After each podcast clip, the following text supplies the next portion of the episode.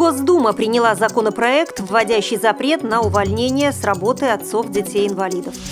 На заседании Комитета по здравоохранению и социальному развитию Астраханской областной думы рассмотрели вопрос о трудоустройстве инвалидов. В Ставрополе открылась аллея для слепых.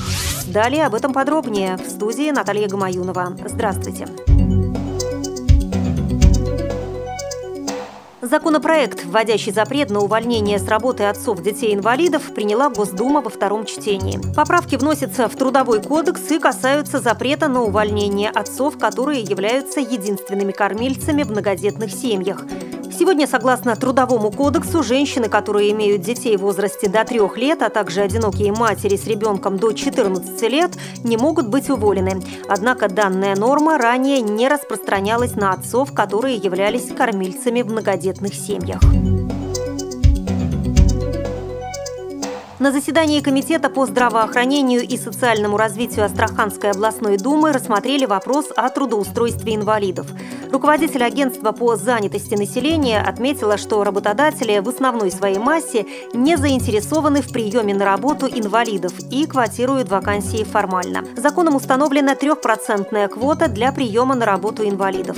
Она распространяется на организации, численность которых превышает 100 человек. Работодатели также обязаны предоставить службу занятости информацию о наличии мест, на которых могли бы трудиться люди с ограниченными возможностями. В базе зарегистрировано порядка тысячи таких вакансий, однако получили работу с начала года всего лишь 63 инвалида. Помимо всего, на законодательном уровне не установлена ответственность руководителей организаций за неисполнение квоты. Не определен и перечень профессий, на которые можно принимать инвалида. Также парламентарии обсудили ход реализации областной целевой программы по созданию дополнительных рабочих мест для многодетных родителей, людей с ограниченными возможностями и родителей, воспитывающих детей-инвалидов. Работодатель получает 50 тысяч рублей на оснащение одного такого места. Однако для трудоустройства инвалидов с начала года создано лишь 39 мест. Как сообщили на заседании парламента, ни одна крупная организация области не взяла на себя таких обязательств. В основном в программе участвуют мелкие и средние предприятия. При организации дополнительных рабочих мест возникает и ряд других проблем. Например, сбыт продукции, которая изготовлена инвалидами. Цены на такие товары, как правило, выше среднерыночных, и это создает трудности с поиском покупателей. Однако ситуацию нужно менять, признали депутаты. Было решено изучить опыт регионов и внести предложения по разрешению обсуждаемой проблемы.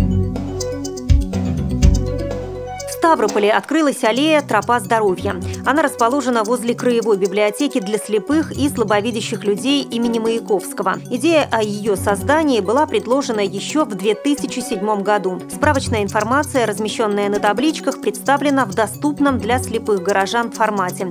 Используются и другие альтернативные возможности познания окружающего мира. Клумба ароматов, макеты животных, птичий столб с кормушками и скворечниками для птиц, а также сухой ручей. Теплая теплое время года тут будут проводиться познавательные и оздоровительные мероприятия, включая экскурсии. Как отметили специалисты библиотеки, опыт создания садов для незрячих есть в Болгарии, США и Новой Зеландии. Однако в России подобных объектов мало. Их называют молодой разновидностью организационного маршрута на местности для людей с инвалидностью по зрению.